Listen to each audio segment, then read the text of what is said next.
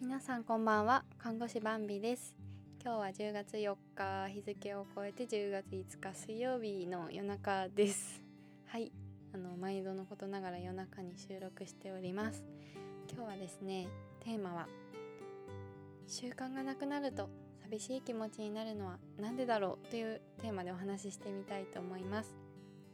皆さんこれ共感できますかね？思ったことありますかね？私はねよくあそういえばいつもやってたあれやんなくなっちゃったなって思うと寂しい気持ちになったりちょっとこう後ろめたさを感じたりあやんなきゃっていう感じになったりするんです。例えばまあ2年前はやってたね朝の散歩をやんなくなっちゃいましたね。出勤前に、ま、早起きしてちょっと20分ぐらいうろうろしてから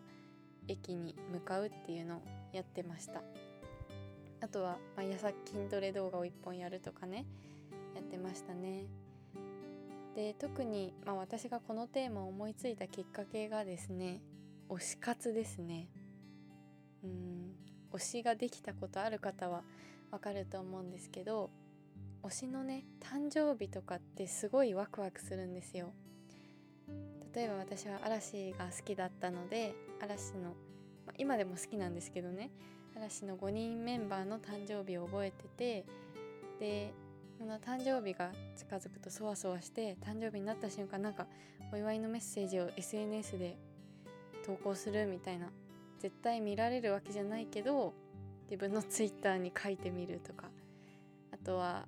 ま、あのバンドもね好きなバンドがあってそのメンバーの時とかもやってましたね。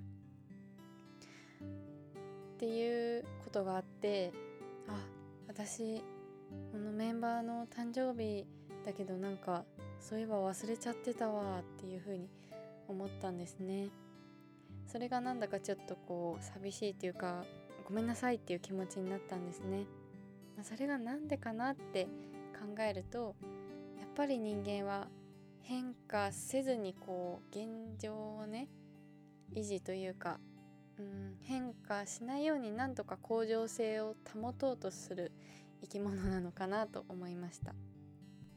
看護大学でね看護の勉強してる時に、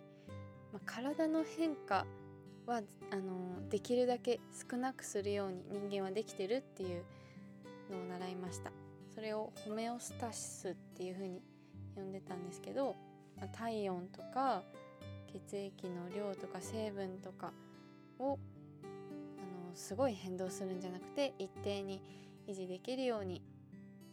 しているっていうのを習いました。それは体の変化なんですけど心もねやっぱりこう変化を嫌って一定を保とうとしてるんじゃないかなっていうふうに思います。まあその例というか証拠というかとしてあの私が好きな反応しない練習という本にあることが書かれてました。その本は草薙龍春さんっていう方がブッダの教えを私たちに分かりやすく解説してくれる本ですね。心の取り扱い方っていうか私たちはあのどうやったら楽に生きていけるかっていう本なのでとってもおすすめです。その中に私たちはあの同じ出来事でも人によってあの感じ方が違うけどその自分がその物事を見た見方で常に辛く思っちゃってるというようなことを言われてました。それを反応っていうふうに言ってたんですけど、例えばある言葉を言われてそれに対して怒りを感じてあ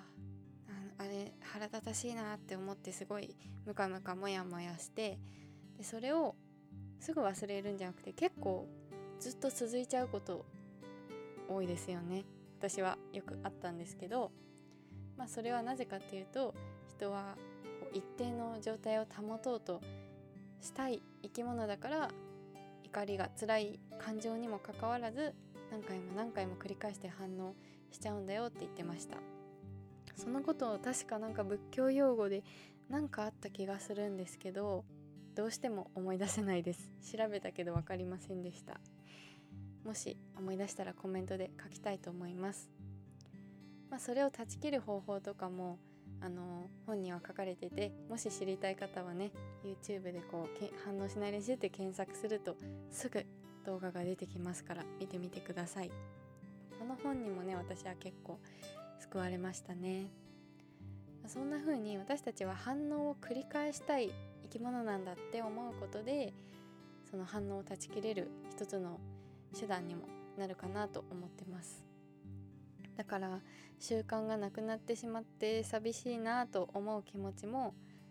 うん、私の心を一定でいたいっていう気持ちがあるからなのかなと思いました。でもね習慣がなくなったのはただただ怠惰になっただけじゃなくて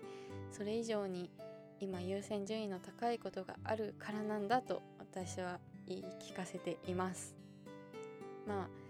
早起きできなくなってる 夜型生活になってるっていうのはあってそれは直したいなと思ってるんですけどね。まあ嵐のメンバーの誕生日ですっごいワクワクできなくなっちゃったのも今は別のこう大切なものがあったりとか、うん、嵐の曲とかねあのライブ映像 DVD 見たりとかドラマ見たりとかは今でも好きだけど、まあ、それで頭がいっぱいな私じゃなくてまたいろんなことを経験していろんな大切なものができた私なんだなと思いました。皆さんはどうでしょうか？なくなって寂しいなと思う習慣はありますか？それでは最後まで聞いてくれてありがとうございました。明日もあなたにとって素敵な一日となりますように。またお父さんに送るラジオでお会いしましょう。おやすみなさい。